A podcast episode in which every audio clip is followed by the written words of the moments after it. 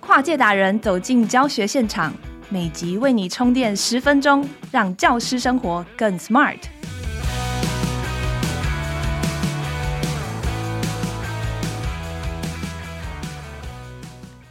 Hello，大家好，欢迎收听翻转教育 Podcast《机智教师日常》。老师们在收听这一系列节目的时候，应该正在放暑假。机智教师日常七八月为听友们规划聪明备课主题，提问力二点零，掌握学习设计新思维。千万不要以为这是个很硬很难的主题哦。这系列我们邀请到的助战主持人是荧光教育协会创办人蓝伟莹老师，他不仅是提问力的专家，也是第一线学校和教师长期且深度的陪伴者。在 AI 时代下，知识随手可得，会问出好问题比找到答案更重要。而能问的问题，也是解决问题的第一步。很多人不停在找寻如何问出好问题的方法，却始终不得其法。因为提问一定要放在情境脉络中学习，而不能只学提问技法。伟英老师在接下来四集的节目中，会从如何实践提问力的教学情境中来分享，从课堂中如何透过提问的设计促进探究，如何让学生学习到能力和态度，甚至是大魔王关卡专题学习中的提问。每一集一个主题，搭配一个实际案例，让各位在十五分钟快速掌握一个课程设计的新观念。若有兴趣想继续延伸了解，也可以参考老师最新出版的《提问力实践指南》。现在让我们欢迎韦莹老师。大家好，我是这一系列的课座主持人韦莹老师。在上一集我们谈了探究，那这一集我们要继续谈的是能力的培养。那到底能力要怎么培养呢？我想不止进入新课纲，其实从九年一贯就已经有讲能力指标了。那其实能力我们到底做了多少，或者是有没有在孩子身上产生改变呢？应该是每一个老师或者是爸爸妈妈都很关心的事情。那我想在我们的课堂里头啊，蛮容易看到一种情况，就是老师们很在乎孩子有没有完成任务。那我所谓的完成任务，可能是他有没有做出我们想要的结果。所以，我们常常去不断的比对孩子的结果，对不对？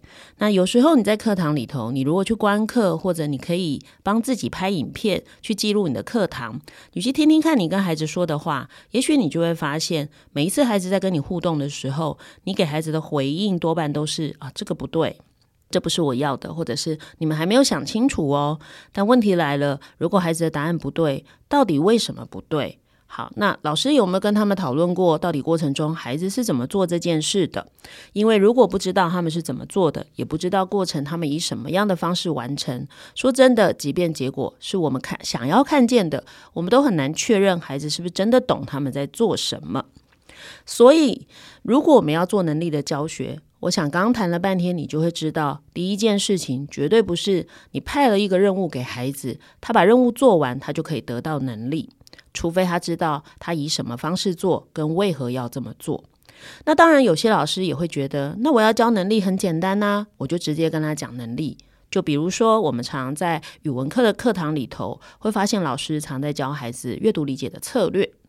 那问题来了，我有时候常会问老师们说，为什么你在这一课要安排这个策略？好，为什么在这一课要排这个策略？那如果这一课不用这个策略，他在阅读的问题就没有办法获得解决吗？还是其实就算不用这个策略，他用他原来的阅读也一样可以读懂呢？好，假如我们今天安排了一个策略，但事实上不需要透过这个策略就能够把这一课读懂。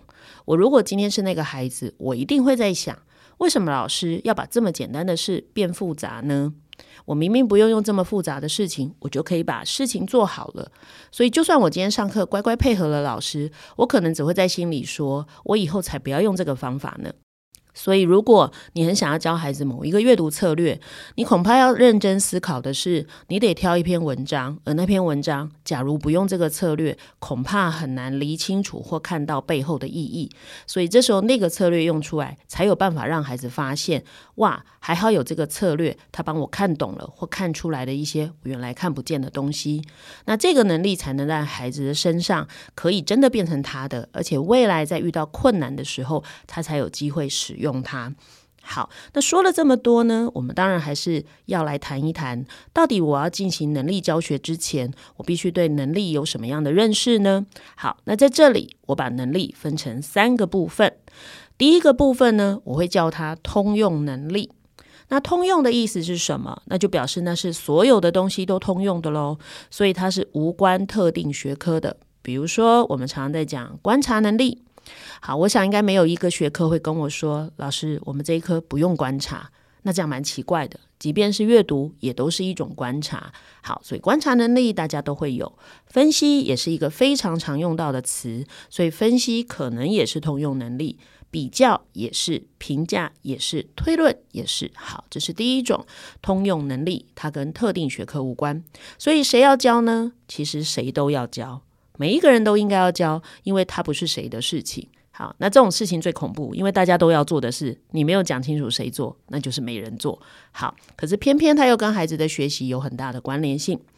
那第二个呢，就是特定学科的技能跟一些，比如说演算或操作的知识。好，那比如说，呃，通常这种东西大概都会有一个固定的结果，那它会有一个固定的次序，会有个固定的步骤，啊，也会有一些标准的做法。好，所以比如说我今天什么先乘除后加减呐、好，当然你说老师这不只是能力吧，它还是知识。对，他可能在某个知识下的理解，他才能使用这些能力。就好比我们在讲阅读理解的能力，可是你知道阅读理解的能力，也是因为他知道了阅读的过程的某些知识，他才能使用这些能力。好，那他就会是在特定学科下使用的。好，那第三种其实也是特定学科，它是特定学科的技术跟方法。好，我讲个最简单的，大家一定有经验的是，你在国中的时候，你学生物科，还记得你有使用过，比如说显微镜怎么用？好，那像这个东西，它就有一些呃学科特有的技术跟方法。那通常这些技术跟方法都反映出了那个领域的专家是怎么解决问题的。好，就比如说物理的实验，它可能就会有一些量测的工具。好，那些量测的工具，它的使用方式也有特定的用法。所以后面两种其实都非常的学科特定跟学科的属性。好，就比如说国语文，他也会跟你说，我们有查字典，字典应该怎么查，这也是一种特定学科的能力。那这些能力基本上，你不管要教哪一种，都一定有一个共同性，就是它必然在某一种特定的情境中才会被启动。那对一个老师来讲，你能不能创造出需要那个能力的情境，就变成是一个很关键的专业能力喽。好，就像我刚刚前面提的，假如今天这个能力根本就不需要在这个情境下出现，那你这时候教他，对孩子来讲就会无感，而且没有用。那再来，当然我们就来想想看，那到底如果能力的学习，我应该要怎么设计呢？那我就举一个大家现在在课堂真的蛮常出现的一个例子，就是影片的观察记录。其实蛮多老师喜欢让孩子看影片，因为他们觉得影片很快啊，而且现在的孩子超喜欢这种视觉性的东西。你给他看文字资料，他们可能看不下去。好，那我就会问老师们说：“请问一下，孩子，你希望他用什么方式看？”好，那他看的过程中就这样看过去就好了吗？那短短三分钟的影片，有时候讯息是很多的哦。那他到底要记录还是不要记录呢？好，那这个看的过程里头，最后要能够回应你的问题，到底他需要拥有什么样的能力才能够看得懂或者看得对呢？那我刚刚这一连串的问题，其实要谈的就是老师有没有想清楚你为什么要用这个影片？好，那当然，因为我这一段要谈的是能力怎么教，所以我要谈的就变成是。到底影片的观察应该怎么做才是有效的呢？那当然，我就先缩小范围举一个例子，比如说，呃，我曾经陪高中的老师备过一个课，好，那当然同样的方法在国中国小其实都可以用。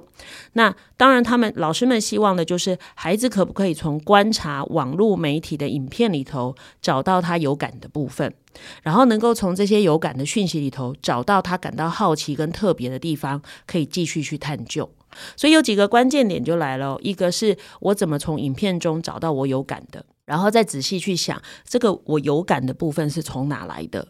那我到底对这个我有感的东西的里面哪个部分感到好奇呢？所以从刚刚这样一路讲下来，你就发现会要先有感性的直觉，诶，我有感了，然后再来我要有目的的去观察我为什么对它有感，接着要开始去理性分析，那这里头哪里令我感到好奇？好，所以一个老师就必须要带出这样的过程，在这个过程中，孩子要去运用这些影片观察的能力。那实际上在上课的时候，你就要开始想，我要怎么引起孩子能够做较好的影片观察呢？好，我举一个例子好了，那个课程其实是在让孩子观察。紫外线的，就是防晒乳的一个影片。那影片里头，其实在谈的是，到底里面他所采访的人对于选购防晒或者使用的防晒方法，或怎么选购防晒乳，他的考量是什么？好，它其实是一个没有非常长的影片，但是他就在谈一个高中生很熟的的一个生活经验，就是防晒。好，所以呢，在影片。进行以后，老师就要开始进行提问。那我要怎么训练孩子的影片观察？你可以听听我怎么问的。第一个，我可能会先问孩子，在看完之后问他，这个影片有哪些内容？那影片中的民众分别用了哪些方法来防晒呢？那他们选择这些防晒的方法里有什么异同？好，那很有可能孩子因为你不知道你为什么要叫他看这个影片，所以他们虽然看过去了，可能有一些东西他有印象，有些没有印象。很有可能他刚刚最后两题并没有办法答得很好，有可能你就会跟孩子们说：“诶，为什么我们刚刚把影片看完了，你还是没有办法说清楚刚刚影片的内容呢？”那孩子可能就会说：“哦，因为我没有仔细看，因为我不知道你为什么要叫我们看，或者因为我看过去而已，我忘记记录了。”好，那不管他说什么，那最后老师就会接着。那我想要问一下同学，刚刚你在过程中你是怎么观察的？那每一个人就要开始谈他的观察经验。有人就是放空嘛，就是像一般在看广告或 YouTube 影片就看过去。那有的孩子可能他会做一些记录。好，那接下来不管你得到什么答案，老师就要先引导学生去想不同的观察方式可以得到什么讯息。那有一些什么样的讯息是你得不到的？那等一下呢，老师还会让你们再进行一次。如果再让你进行一次，你会怎么做？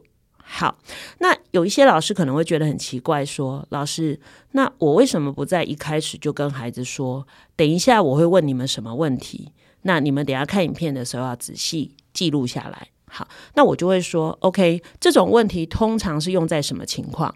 是用在你在乎的是内容，你在教里面的知识。”你就会直接告诉他你要什么讯息。那可是我刚刚说了，我的教的目的是要教会他怎么去观察一个影片，所以我就会先安排一种情况，是我让他直接去看影片，但我不告诉他，呃，我要他做什么，让他去发现原来我自己平常看影片是这样看的，然后从这个过程中发现自己的状况，跟因为这样看。原来出现了什么问题，然后让他再一次去思考：如果我今天再做一次，我在影片观察中，我应该要怎么做，能够帮助我自己更有效的去截取跟记录影片中的重要讯息。好，OK，所以这时候当孩子重新看完影片之后，你就会开始引导他。你可能会再问一次，你已经重新观察了，那你可以说一下这些防晒方法的异同吗？那这些方法里头有哪些引起你的好奇或困惑呢？那你可以讲为什么你会对这些好奇跟困惑呢？好，那他们是怎么说的？那这个方法是什么？它有依据吗？它有什么效果？那所以你到底对它的哪个部分是好奇的呢？那如果你进一步想要弄清楚你好奇的事情，你会怎么做？好，那刚我讲的这一连串的问题，当然不是一口气问的哈。你每问一个，你就停下来跟孩子讨论。可是这一段主要刚刚问的都是厘清内容里头他好奇的事情，跟接下来他要做什么动作，进一步的去理解那这件事是什么。好，可是我刚刚有讲哦，我的目的是教影片嘛，所以当我跟孩子讨论完影片内容之后，我最后就会接着再跟孩子谈。我们刚刚的活动都做完了，可是老师想要问你们的是，从刚刚的过程中，你发现有什么方法可以帮助我们做影片的观察？为什么这样的方法是可行的？那我们平常观察一个东西，我们的目的是什么？你怎么决定哪些是值得记录的？你又怎么运用你记录后的资料来判断？所以你最后看完影片，跟你记录完、讨论完，你采取的行动跟你的观察有什么关系？好，所以大家会发现，这整个带着孩子去反思这整个能力使用的过程中，我会让孩子去注意到哪些方法有用，为什么它有用？那我们到底要用这个方法来解决什么问题？那我们用的方法对于我们后来采取的行动会产生什么影响？借此让他理解到，原来我今天使用能力是在什么情况下使用。为何这样用？跟他能够产生什么样的影响？所以这个课结束之后，孩子不但对于一般人如何理解防晒有了认识，他对于未来如果他要再做影片观察该怎么做，他也会有一个充分的理解。那不但做过这件事，还知道怎么样能成功，而且理解背后的意义，那这能力就会是他的。好，所以从刚刚的设计里头，你就会发现，一个老师不仅要安排任务给学生，你还同时必须让孩子真的有感觉到，原来这个能力的 power 是什么，跟这样做能够产生的意义。好，所以呢，当老师透过这些实作的安排，引导孩子的反思，然后不断的让他去连接这个过程，那最后这个能力就会成为他自己的一部分。